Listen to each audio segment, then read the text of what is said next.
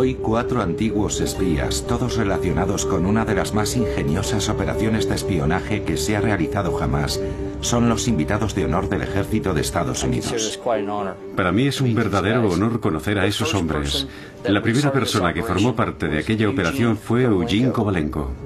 Formaba parte del primer grupo de analistas de inteligencia que llegó a Berlín. Su misión era identificar la información más valiosa antes de que fuera enviada a Washington y a Londres. Era muy emocionante. Aquella fue la época más intensa de mi vida. La operación se desarrolló en el Berlín de la Guerra Fría y hasta hoy ha estado envuelta en rumores y controversias. El siguiente es el doctor Robert Williamson, coronel ingeniero retirado del Cuerpo de Ingenieros del Ejército de Estados Unidos. Esta es la primera vez que hablo de ello abiertamente. Cuando has trabajado en el mundo del espionaje, sencillamente nunca hablas de eso. 60 años después, la CIA por fin ha desclasificado esos archivos. El siguiente es Johnny Quirk, de la Unidad de Inteligencia Electrónica, que puso las bases para la operación encubierta británico-estadounidense. Me encantaría conocer a alguien que hubiera participado en el túnel antes de que estén muertos y enterrados. La operación a la que hoy rinden homenaje fue la construcción secreta de un túnel espía de 500 metros de longitud, excavado bajo el Berlín controlado por los soviéticos. El último hombre es Oleg Kalugin, antiguo mayor general del KGB, hoy es ciudadano estadounidense. Fue una parte muy importante de la Guerra Fría, prácticamente una auténtica aventura. Muy bien, procedamos. Esta es la historia de una de las operaciones de espionaje más importantes y audaces de la Guerra Fría que se pueden contar. Es una historia llena de giros sorprendentes. Espías bajo Berlín.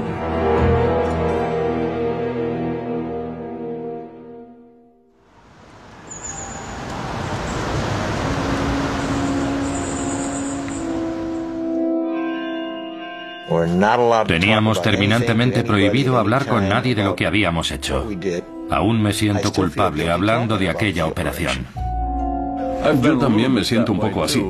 Incluso mientras estaba en el ejército, muchos de los amigos con los que serví probablemente no saben que participé en aquel proyecto. Aunque fue una operación de espionaje, nosotros... Son testigos clave de una de las operaciones de espionaje más audaces de la Guerra Fría. Hoy se encuentran por primera vez. Nos advirtieron de que se producían algunos secuestros.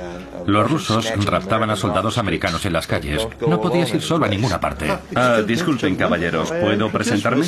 Hola, ¿cómo está? Oleg Callahan. Bueno, en ruso es Kalugin, exoficial del KGB. El Cuerpo de Ingenieros del Ejército de Estados Unidos ha organizado el encuentro para celebrar la construcción del túnel secreto que sirvió para conseguir información vital del Ejército Rojo. Aunque Kalugin nunca sirvió en Berlín, hoy representará el punto de vista soviético. Yo era el jefe de contraespionaje, de la División de Contraespionaje Extranjero. Supervisaba... La reunión de hoy ha sido posible gracias a que la CIA ha desclasificado todos los documentos de la operación. Eugene, nos conocimos en Berlín en 1956. Sabía cuál era tu trabajo, pero no sé quién me lo dijo. No debió decírtelo. Pero lo hizo. Recuerdo que cuando te conocí, me comentaste que te gustaba jugar al póker. Sí. ¿Y cuál era tu trabajo allí? Yo era el capitán al mando del cuerpo de ingenieros, del equipo que excavó el túnel. Ah, sí. Así que ya estabas allí cuando yo llegué. Los británicos también participaron en el túnel, aunque todos sus documentos siguen estando clasificados. Peter Lang, el hombre que ideó la operación, se encuentra hoy muy lejos, en Suiza. Como todos los británicos involucrados en ella, tiene prohibido participar en este acto en Estados Unidos. Aquel fue un capítulo de mi vida que me marcó para siempre. Has dado en el clavo. Yo serví tres años en Vietnam, pero no me dejó la huella imborrable que me dejó Berlín. Yo solo tenía 19 años cuando llegué a Berlín. ¿Cuánto tiempo ha pasado? Viajar al este a través de Alemania significa atravesar el telón de acero por uno de los pocos pasos fronterizos estrechamente vigilados en los que comienza la división del mundo. Berlín, 160 kilómetros detrás del telón de acero, está situado en el corazón de la Guerra Fría. Tras las alambradas y los campos de minas del telón de acero hay países y territorios aislados de Occidente por los dirigentes comunistas. La única ventana abierta al mundo libre es la zona de Berlín gobernada bajo las leyes de la República Federal. Corre el año 1952. Berlín Oeste es una isla en un océano comunista. El este y el oeste se vigilan sobre las alambradas de púas. Berlín se ha convertido en una ciudad de espías.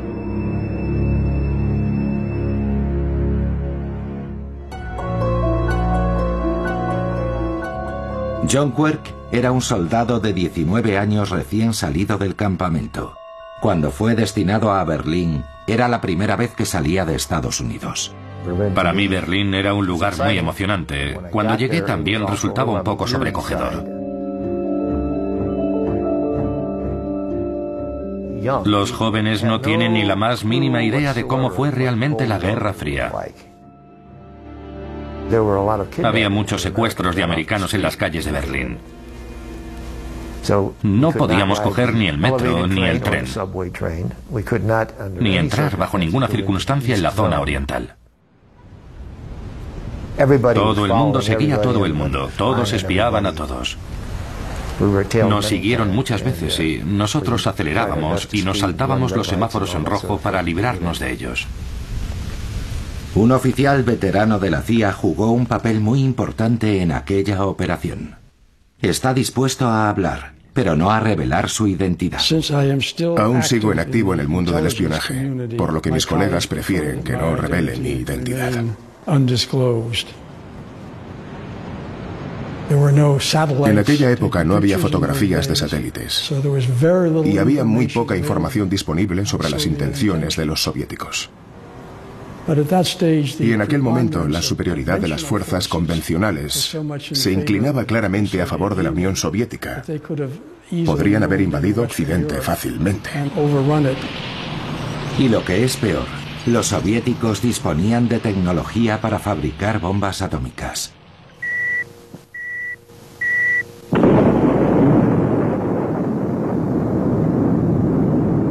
La Tercera Guerra Mundial era inminente y George C. Marshall, el secretario de Defensa de Estados Unidos, era inflexible. Me da igual lo que cueste. Quiero conocer con 24 horas de antelación un ataque soviético. La solución al problema de inteligencia llegaría de un antiguo esquiador olímpico británico. Peter Lang estaba al mando de la delegación del MI6 en Berlín. Era un hombre tranquilo y silencioso y un feroz enemigo del comunismo. Su plan maestro era interceptar y pinchar los cables de las telecomunicaciones militares soviéticas. El principal problema al que se enfrentaban era de índole práctica. ¿Qué líneas debían pinchar? Afortunadamente la CIA tenía una informante en el sector oriental. Su alias era Die Nummermädchen, o la chica de los números.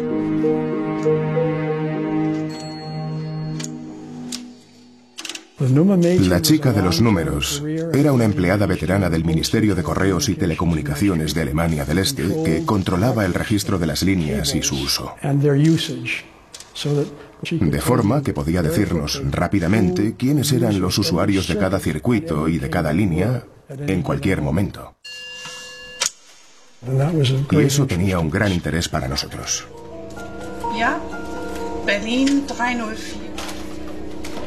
Con la información de la chica de los números, los aliados localizaron las posibles líneas objetivo. Si eran las correctas, esas líneas permitirían a los aliados escuchar al cercano Sosen-Bunsdorf, el centro de mando de 250.000 soldados soviéticos. Era una base con conexiones directas con Moscú. También fue el cuartel general desde donde se dirigió la brutal represión del levantamiento de Alemania del Este de junio de 1953. Los cables que eran el objetivo de los aliados estaban en las afueras de Berlín, en un distrito llamado Al-Glínica. Desafortunadamente estaban muy lejos dentro del territorio soviético. Los británicos y los estadounidenses necesitaban estar completamente seguros antes de excavar un túnel de medio kilómetro. Otro topo de los aliados en el Ministerio de Telecomunicaciones no dudó en arriesgar su vida para ayudarles. Se hizo una prueba con un agente en Berlín Oriental. Una noche el agente cambió algunas clavijas y las conectó con Berlín Occidental para proporcionarnos un ejemplo de lo que podríamos encontrarnos allí. Aquel arriesgado desvío telefónico de 15 minutos de duración demostró el alto valor de la información que circulaba por las líneas objetivo. Necesitaban ese túnel más que nunca. Para defender nuestra revolución socialista, nuestra libertad y nuestra prosperidad, Los noticiarios rusos anunciaban con orgullo la primera prueba de su bomba H. Era 18 veces más potente que su primera bomba atómica. las armas nucleares serán siempre una pieza clave de nuestra defensa. Estadounidenses y británicos se reúnen en la sede del MI6 en el número 2 de Carlton Gardens en Londres para discutir los detalles de la descomunal tarea a la que se enfrentan. Uno de los presentes aquel día escribiría más tarde su relato de lo que sucedió allí. Nadie que no estuviera al corriente y que hubiera pasado delante de Carlton Gardens habría podido imaginar las estratagemas que se propusieron tras la fachada de aquella aristocrática mansión londinense. La CIA había enviado a Londres un equipo formado por sus mejores expertos para discutir los detalles. Yo era el responsable de tomar nota de todo lo que se dijera en aquella reunión. Peter Lang estaba allí. También asistió a la reunión Bill Harvey, el director de la oficina de la CIA en Berlín. Era un tejano que veía el mundo del espionaje como el salvaje oeste y siempre llevaba encima un revólver. Los alemanes occidentales fueron excluidos de aquella reunión secreta. Todos pensaban que en su gobierno había demasiados agentes soviéticos infiltrados y que no se podía confiar en ellos. Algo ciertamente irónico, considerando que el secretario de aquella reunión no era otro que George Blake, un agente doble británico. Yo estaba ayudando humildemente a construir una nueva sociedad en la que habría igualdad y justicia social. Ya no habría más guerras ni conflictos nacionales. Ese era mi sueño. Creía que para toda la humanidad sería mejor que prevaleciera el sistema comunista.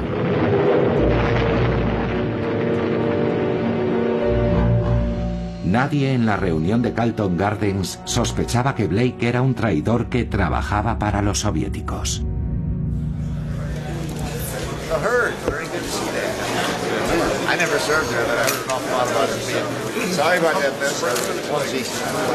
Me cuesta acostumbrarme a que me espere un oficial del ejército. Solo soy un sargento de primera clase. Para mí es un honor, señor. Tras el almuerzo, un alto cargo de la CIA se dirigirá a los soldados de la base y les contará toda la historia de la operación y reconocerá las aportaciones de los veteranos de la Guerra Fría. La idea fundamental era tener un sistema de alerta temprana por si la situación se complicaba, por supuesto. Necesitábamos saber dónde estaban los rusos y las otras tropas. ¿Alguna vez imaginaron que alguien les había traicionado en el proyecto del túnel? No mientras trabajábamos en él. Solo lo supieron cuando lo cerraron, ¿verdad? No, no, nos enteramos cuando Blake desertó. Cuando Blake desertó. Sí, claro. Fue entonces cuando se acabaron las ilusiones, por así decirlo.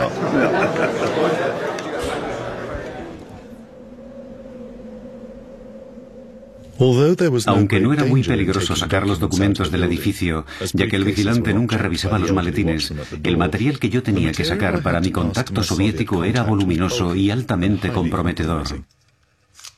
Era mucho más seguro y sencillo fotografiarlo. Y mi superior soviético me dio una cámara Minox con una pequeña cadena para medir la distancia focal. Blake trabajaría más tarde en Moscú con Oleg Kalugin, el responsable de contraespionaje del KGB.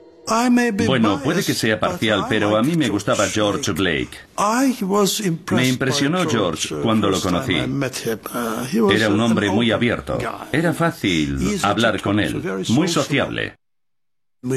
Para nosotros fue un éxito extraordinario reclutar a alguien como él. Yo había supervisado a algunos agentes anteriores del KGB, hombres como Kim Philby y Donald McLean. Y bueno, George Blake era uno de ellos. No era un agente a sueldo. Él estaba convencido de que el triunfo del socialismo era inevitable. Era un espía ideológico. Nunca aceptó dinero, nunca cobró nada. Cuando mi contacto me enseñó la cámara, yo me quedé atónito. Esperaba algo escondido en un botón. Él me explicó que ese tipo de cosas eran muy espectaculares, pero que sin embargo no eran muy precisas. Acepté la cámara y desde entonces siempre la llevaba conmigo al trabajo del mismo modo que llevaba mi cartera.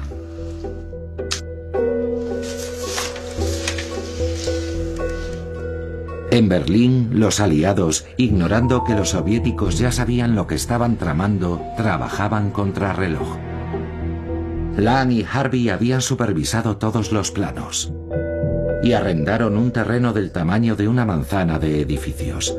Ya solo tenían que reclutar al equipo de especialistas. Los británicos se ocuparían de las escuchas telefónicas y los estadounidenses de la ingeniería. El capitán Williamson del Cuerpo de Ingenieros del Ejército de Estados Unidos fue uno de los primeros elegidos. Recibí la llamada de un oficial del Pentágono. Me dijo que tenía un trabajo para mí, pero que no podía decirme ni dónde ni de qué se trataba. Yo le dije entusiasmado, lo cojo. Era una apuesta de alto riesgo. El descubrimiento de operaciones militares secretas en territorio soviético podía llegar incluso a provocar una guerra. Williamson era el responsable de introducir en secreto 120 toneladas de maquinaria y acero para el túnel. Los cuerpos de seguridad de Alemania del Este revisaban todos los trenes que entraban en la ciudad. Eran cajas con doble fondo. Había una caja y en su interior otra de forma que no podían coger la típica herramienta como una palanca de hierro y hacer una pequeña abertura en la caja. Resultaba muy difícil ver qué había dentro.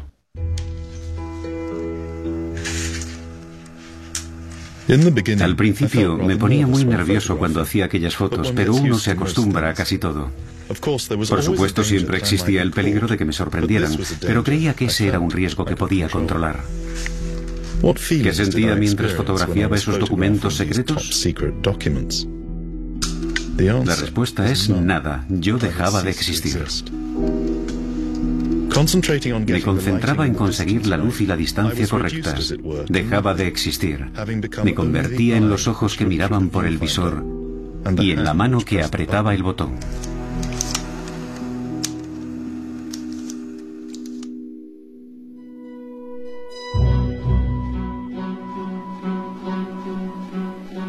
Los ingenieros empezaron a construir un interceptor electrónico o plataforma ILINT que más adelante mostrarían los noticiarios. Esa estación de espionaje electrónico sería la tapadera del verdadero secreto, la Operación Túnel.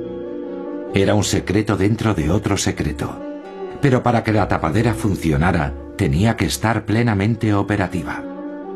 El soldado John Quirk estaba destinado en aquella estación.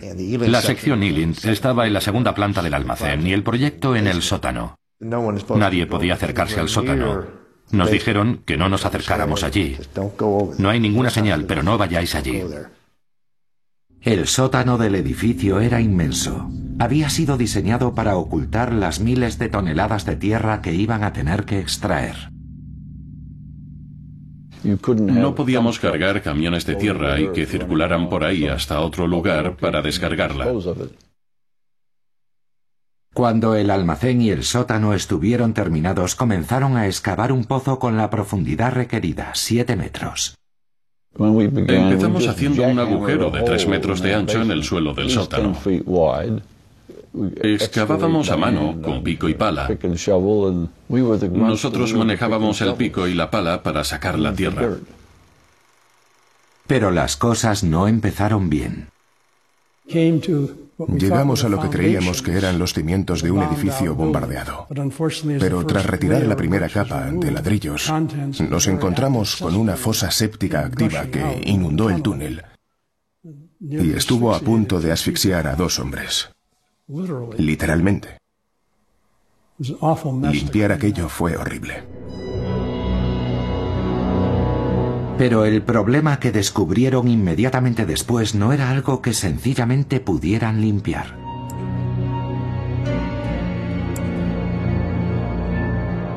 El cálculo inicial del nivel freático del agua, digamos que era ligeramente erróneo. Se suponía que estaba mucho más profundo de lo que de hecho resultó estar. Aquello echó por tierra la operación. Tuvimos muchos quebraderos de cabeza y preocupaciones sobre cómo resolverlo. El proyecto se detuvo. Aquel mismo mes, septiembre de 1954, en Washington, un informe secreto circulaba por las altas esferas. En él se insistía en lo que estaba en juego. Ahora está claro que nos enfrentamos a un enemigo implacable cuyo objetivo declarado es la dominación mundial por cualquier medio y a cualquier precio. No hay reglas en ese juego. Las normas de conducta humanas aceptables ya no sirven. Pocos días después, recibieron la autorización para excavar a poca distancia de la superficie. De esa forma evitarían el nivel freático, pero el riesgo de ser descubiertos era mucho mayor. Cuando vi toda la tierra que estaban sacando del túnel amontonada en el sótano, para que nadie pudiera sospechar nada, eso fue realmente divertido. Fue muy inteligente. Teníamos una gran planta generadora. Había dos generadores diésel de algún tipo. El ruido... Recuerdo que el zumbido de esas máquinas te ayudaba a dormir. Da la impresión de que era una pesadilla logística. Estaban allí, en aquel lugar, claramente visible, excavando un túnel a dos metros de profundidad. Es algo realmente complicado.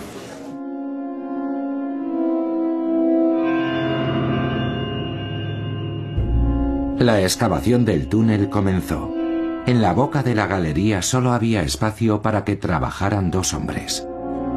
Usaron una máquina llamada el escudo para apuntalar la galería con 6.000 planchas metálicas. Era un proceso muy repetitivo y un trabajo muy, muy intenso. Delante del escudo había dos o tres hombres trabajando, sacando la tierra. Las bóvedas del túnel se montaban desde el interior del escudo, que tenía cinco o seis gatos hidráulicos que movían el escudo hacia adelante aproximadamente medio metro, que era el ancho de las placas que cubrían el techo.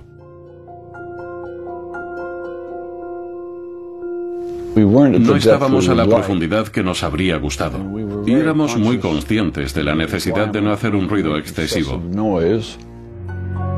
Para ayudar a amortiguar el ruido, cubrían las paredes del túnel con sacos terreros. Una vagoneta con ruedas de goma que se desplazaba sobre unas vías de madera sacaba la tierra en silencio.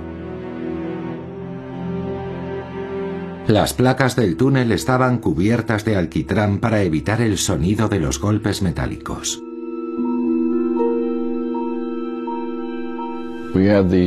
Teníamos a la policía militar vigilando constantemente la zona y habíamos instalado una línea telefónica para que pudieran contactar con nosotros inmediatamente si alguien pasaba cerca, ya fuera la policía o un granjero vecino. Si pasaban cerca de la zona en la que estábamos excavando, dejábamos de trabajar. Tal era el nivel de hermetismo que incluso el equipo que trabajaba en el piso superior en la operación encubierta Ealind ignoraba lo que pasaba en el sótano. Todos los que no trabajaban en el túnel intentaban adivinar qué es lo que pasaba ahí abajo. Pero yo comencé a atar cabos con el paso del tiempo. Lo primero que llamó mi atención fue que había dos soldados nuevos destinados allí, y yo noté que al menos uno de ellos apareció dos o tres veces con barro hasta las rodillas y en las botas. Pensé, están excavando algo. Después supe que uno de ellos pertenecía al ejército y que era un lingüista especializado en ruso. Así que tras pensarlo mucho me dije, están haciendo un túnel. El equipo avanzaba cinco metros al día, pero por cada metro que avanzaban bajo Berlín Oriental, aumentaba el riesgo de ser oídos. Así que colocaron explosivos en el túnel por si los soviéticos los descubrían. Aunque en realidad, gracias a Blake, el KGB recibía informes regulares sobre la operación y seguía considerando las posibles alternativas. Habitualmente me reunía con mi contacto soviético después del trabajo en un barrio de las afueras de Londres. Le hablé a grandes rasgos sobre el proyecto de Berlín. Yo era consciente de lo importante que era e insistí en el gran secreto que rodeaba toda la operación y en la necesidad de ser cuidadosos para que las contramedidas que pudieran adoptar las autoridades soviéticas parecieran naturales y no levantaran sospechas. Mi homólogo soviético quedó muy impresionado por la audacia del plan y su magnitud y me pidió que le mantuviera informado sobre cualquier novedad.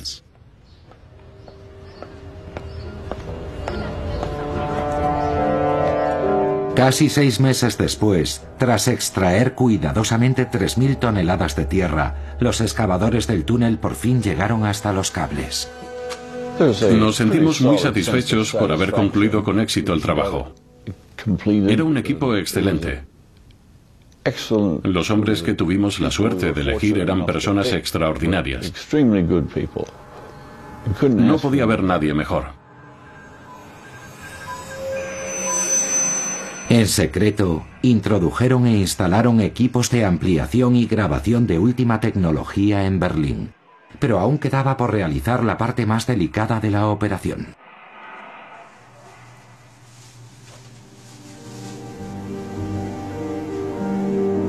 Buenas tardes. Es un honor para mí poder dirigirme hoy a este grupo para hablarles de una de las historias de espionaje más fascinantes de la Guerra Fría, la Operación Túnel de Berlín.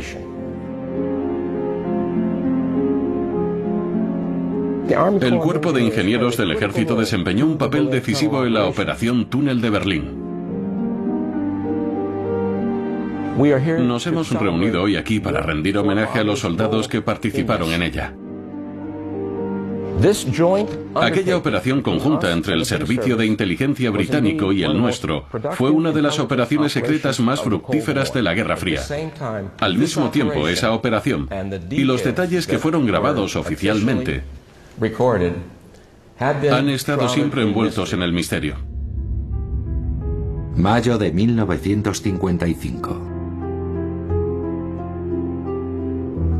Comienzan las escuchas telefónicas de las líneas soviéticas. Aquel era el trabajo que el equipo británico de LAN llevaba tanto tiempo esperando. Cuando hicieron el primer corte se mascaba la tensión. La cobertura de plomo de los cables podía estar presurizada para asegurar que no fueran manipulados. Como precaución los aliados presurizaron la cámara de interceptación electrónica. Afortunadamente sus cautelas no eran necesarias. No se escuchó el siseo del aire y comenzaron a pinchar las líneas.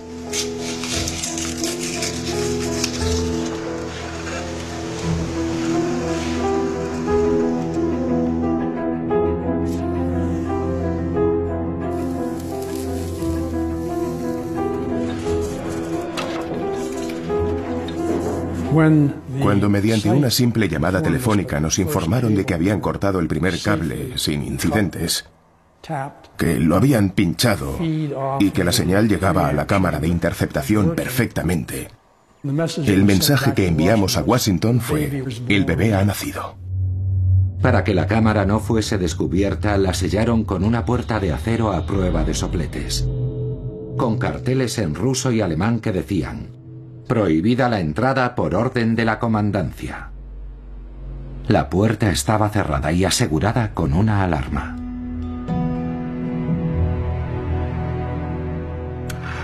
Si los aliados hubieran conocido la traición de Blake, habrían tomado medidas muy diferentes. No considero que haya nada inteligente en engañar a las personas que confían en ti. Nunca disfruté haciéndolo y nunca me enorgullecí de ello. Fue una decisión difícil tomada en circunstancias graves y excepcionales. A mi alrededor se libraba una batalla cruel y amarga. Tiempos violentos engendran acciones extremas y violentas. Cuando miro hacia atrás, a menudo me sorprende cómo pude entonces y después mantener el engaño con tanto éxito.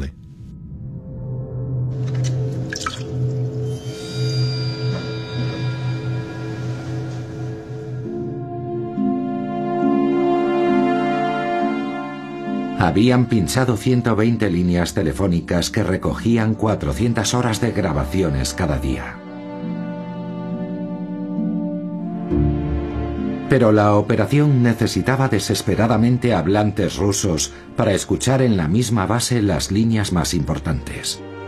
A la Escuela de Idiomas del Ejército estadounidense llegó una orden para el cabo Kovalenko.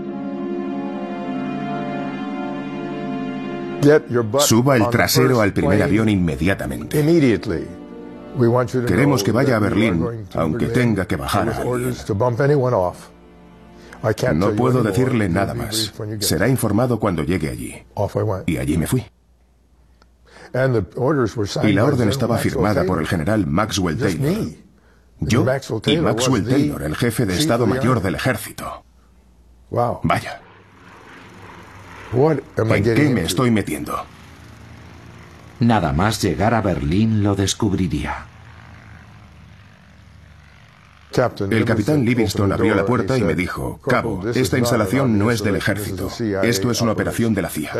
Eso no significaba nada para mí. Yo no sabía qué era la CIA y nunca olvidaré lo que me dijo. Cabo, quiero que sepa que está metido en la operación de espionaje más importante que existe sobre la Tierra.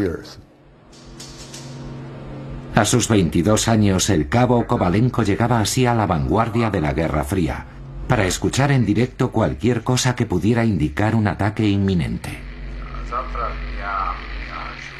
Empecé a trabajar 20 horas diarias, 7 días a la semana. Tras un tiempo, llegó un momento en el que conocía cada una de aquellas voces y podía identificarlas.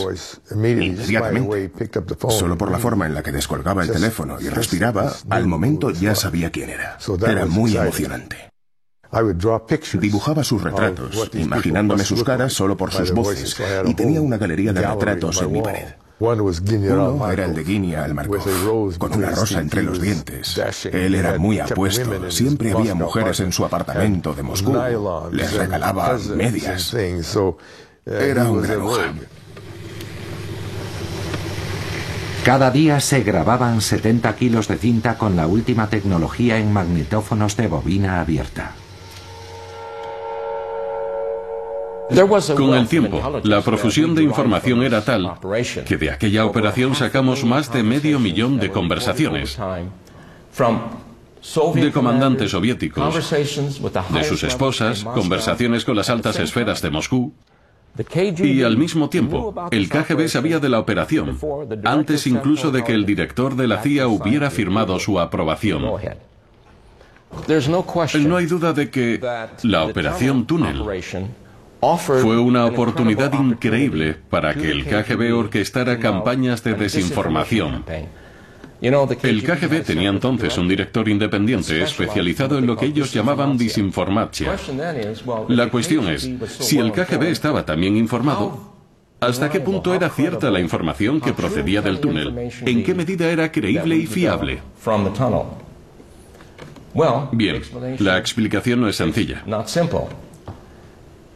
Parece increíble, pero de hecho ocurrió. Un oficial del túnel sacaba las cintas y las llevaba a un lugar acordado. Yo me encontraba con él en algún lugar, cada noche en un sitio diferente. Nunca íbamos dos veces al mismo sitio. Él abría el maletero de su coche, sacaba las cajas y yo las cargaba en mi coche. Tenía que cambiar la matrícula después, siempre con discreción, y volvía conduciendo a la base. Desde la base de la CIA se llevaban regularmente al aeropuerto. Pero el aeropuerto estaba lleno de informantes soviéticos. Por supuesto, estaba el problema de decir qué había en aquellas cajas. Nos estrujamos el cerebro un poco y se nos ocurrió algo que a mí me pareció, debo reconocer, una explicación muy ingeniosa. Dijimos que esas cajas contenían muestras de radio y que pesaban tanto porque estaban forradas de plomo para evitar la radiación.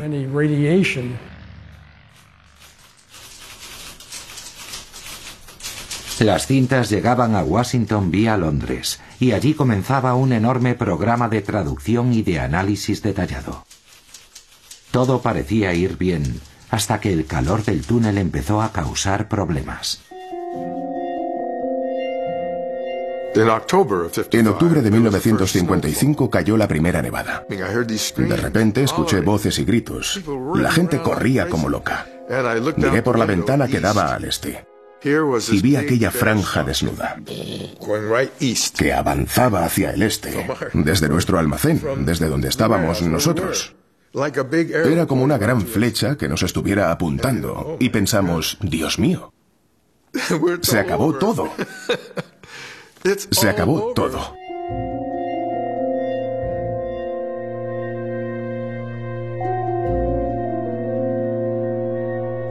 Todos estábamos aterrados. Llamamos a los ingenieros británicos para que instalaran un equipo de refrigeración y lo hicieron aquel mismo día. El calor del túnel empezó a disiparse, pero ellos no lo habían previsto. Se habían olvidado de pensar en eso. Habían evitado ser descubiertos y el túnel siguió proporcionando una avalancha de información sobre el ejército soviético. Desde movimientos de tropas y detalles de las órdenes de batalla, hasta los nombres y direcciones de los científicos nucleares soviéticos. Allen Dulles, el jefe de la CIA, describiría más tarde el túnel como una de las operaciones más valiosas y audaces realizadas jamás. Fue única, no existía ninguna otra fuente para esa clase de información. Pero llevando a cabo una operación de espionaje a esa escala, los aliados habían asumido un riesgo calculado. Si los soviéticos lo descubrían, podía ser un desastre. Y ese descubrimiento cada vez estaba más cerca. El KGB ya había decidido su próximo movimiento, como más tarde contaría Blake. El túnel llevaba ya operativo creo que 11 meses y medio. Me comunicaron que pronto sería descubierto. Yo ya estaba advertido. Y naturalmente estaba inquieto, porque la primera pregunta cuando descubrieran el túnel sería, ¿cómo lo han descubierto los soviéticos? Debo añadir que se hizo con una habilidad extraordinaria.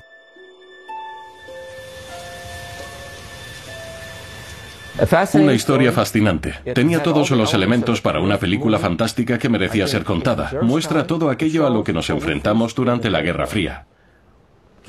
Debemos recordar que nos enfrentábamos a un enemigo que poseía armas nucleares. Queríamos tener fuentes de inteligencia en el lugar como prevención.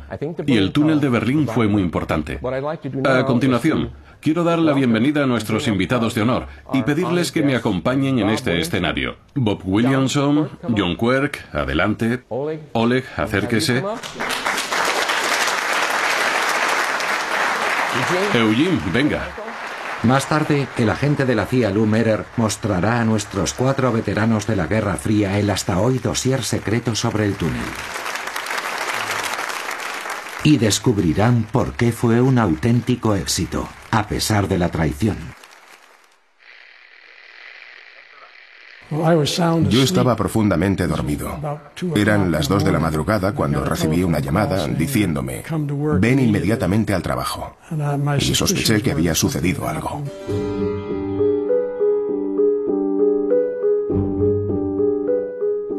Vimos a la gente de telecomunicaciones de Alemania del Este siguiendo los cables y mirando en los pozos de registro. Esa era la señal de que estaban buscando algo. Lo que temían desde hacía tanto tiempo estaba a punto de pasar. Los trabajadores de Alemania del Este revisaban las líneas telefónicas averiadas a causa de las últimas lluvias. La cámara de interceptación estaba vacía, pero los aliados podían escucharlos a ellos. Había un micrófono colocado en la cámara de interceptación que estaba constantemente vigilado para saber si alguien entraba. Y cuando empezaron a acabar, oímos el ruido de las herramientas a través de ese micrófono. Los trabajadores encontraron la cámara de interceptación y la puerta de acero cerradas. Así que excavaron otro túnel con palas y martillos neumáticos para llegar hasta ella. Sus reacciones fueron recogidas por el micrófono y transcritas más tarde. No lo entiendo. Aquí hay otro. Hay un pozo debajo. Tengo que bajar al otro lado. ¿Ves eso? Dios mío, mira esa galería. Recorre toda la calle. Han construido toda una central telefónica. ¿Cómo han podido hacer esto?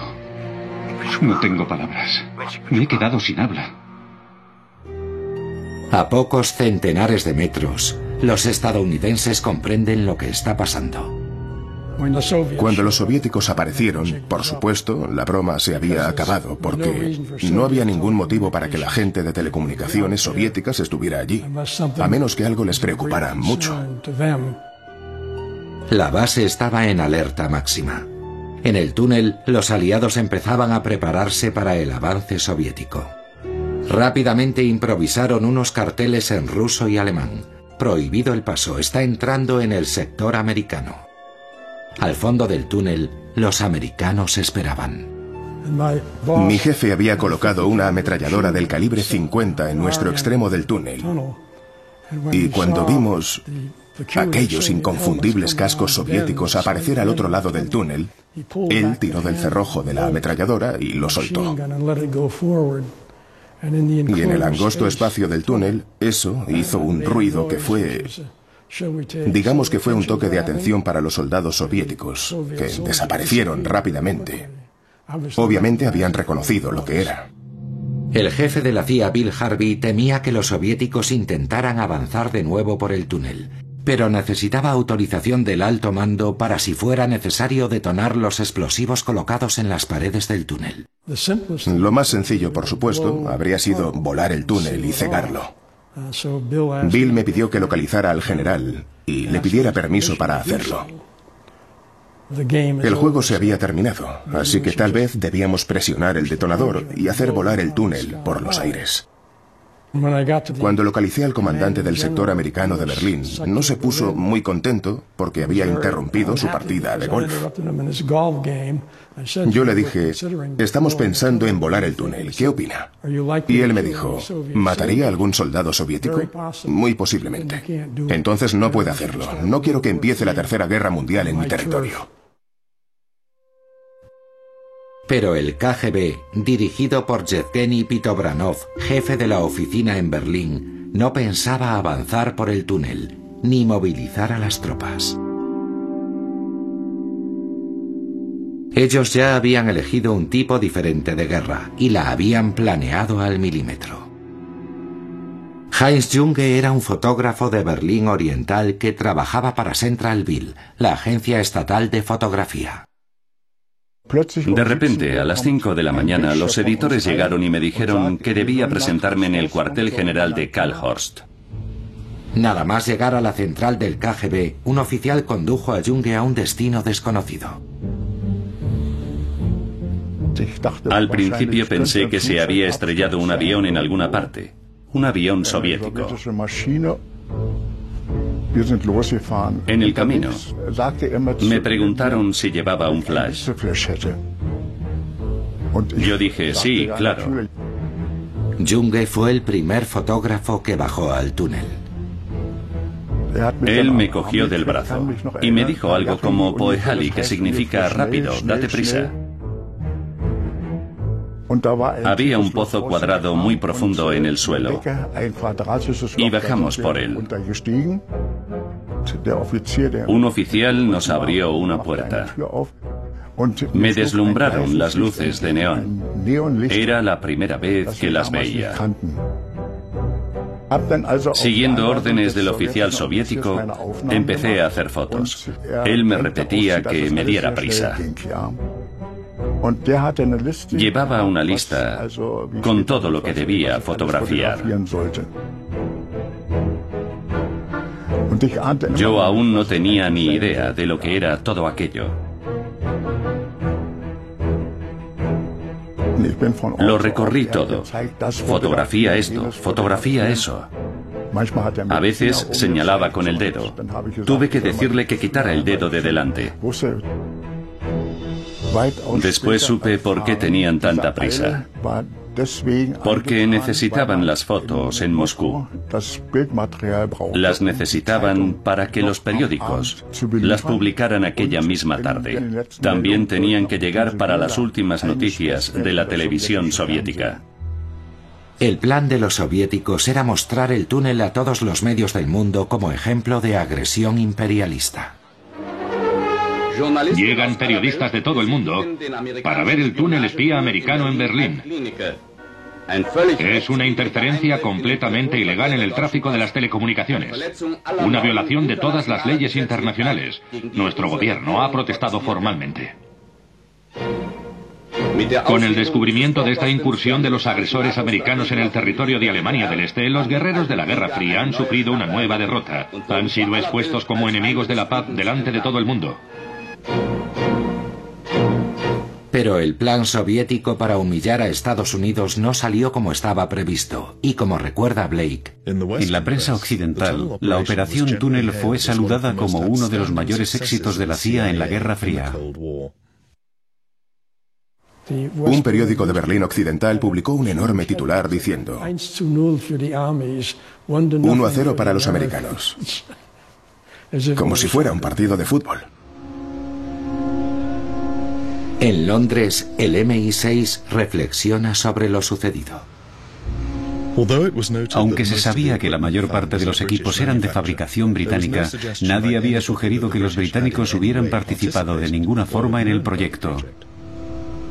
Y aquello fue demasiado para Peter Lang, que reunió a todo el personal de la estación en Berlín, desde el más alto al más bajo, y les contó toda la historia desde el comienzo hasta su prematuro final. Y dejó muy claro que esencialmente había sido una idea del MI6 y suya por añadidura. Lógicamente los americanos y los británicos formaron una comisión para estudiar por qué el túnel había sido descubierto. Debo confesar que pasé algunas semanas preocupado hasta que se conocieron los resultados de la investigación y pude respirar aliviado. Concluyeron que todo se debía a un fallo técnico causado por las intensas lluvias. Me sentí muy aliviado cuando supe que no estaba bajo sospecha. Cinco años después, en 1961, Blake fue detenido.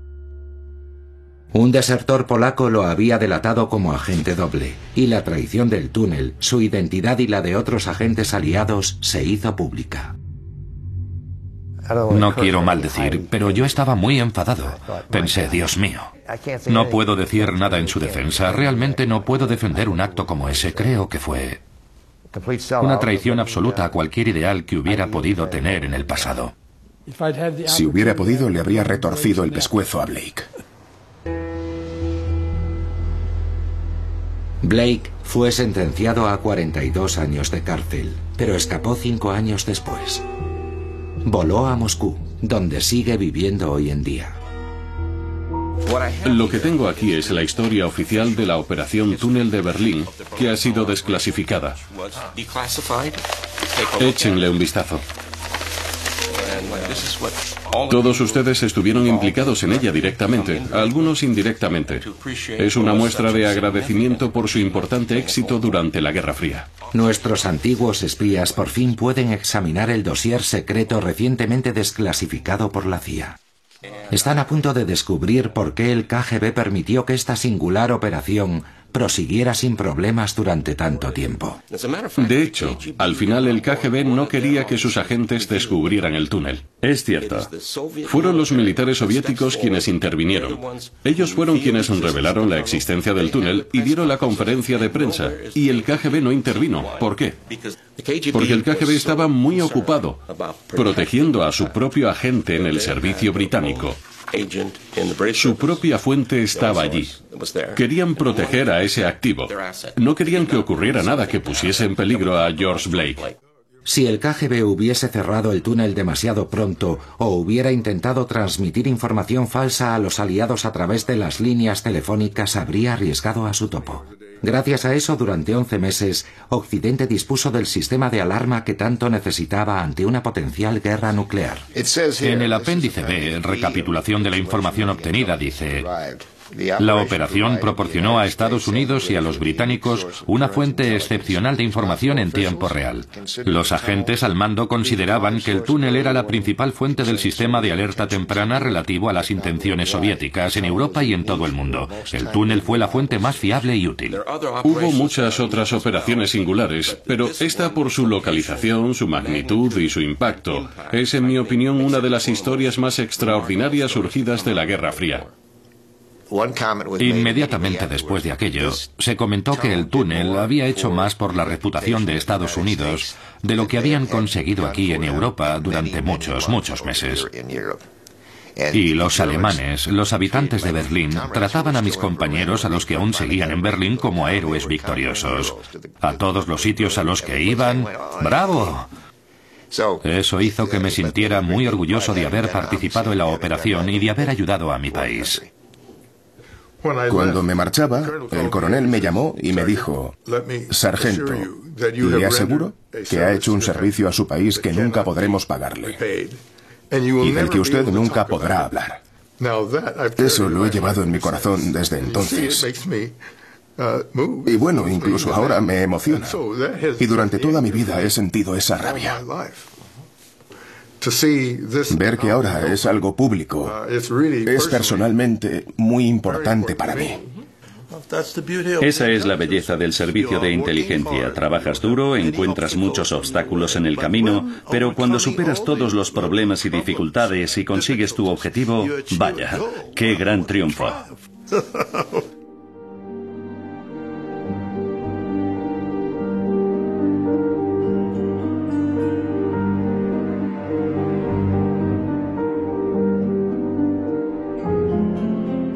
Mientras, otro veterano del túnel esquía en las laderas del Eiger, donde pasa todos los inviernos.